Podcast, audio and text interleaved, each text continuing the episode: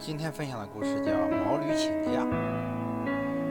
有一个人是唐朝宫廷的杂戏演员，由于他聪明伶俐，善于表演，受到皇帝的赏识，让他做了都知的官。都知是掌管宫廷游联的清闲官，平时没有什么事。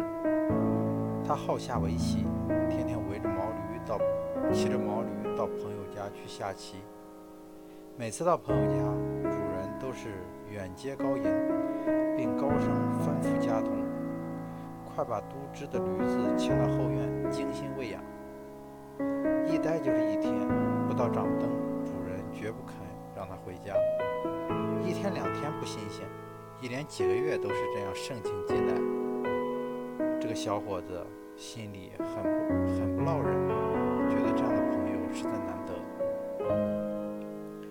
这天，他又到这位友人家下棋，正下得兴浓，突然接到皇上传谕，让他立刻进宫应差。他不敢怠慢，急忙让主人把驴牵过来。过了一会儿，不见动静，胡晨心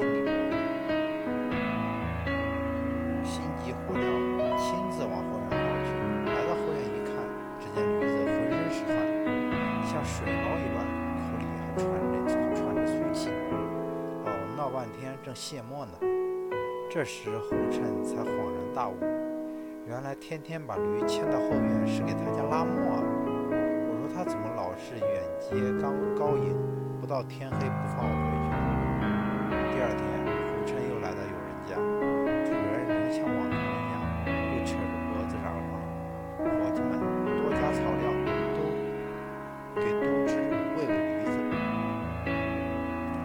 冷笑一声说：“抱歉的很，今天驴子来不了了。”主人问：“为什么？”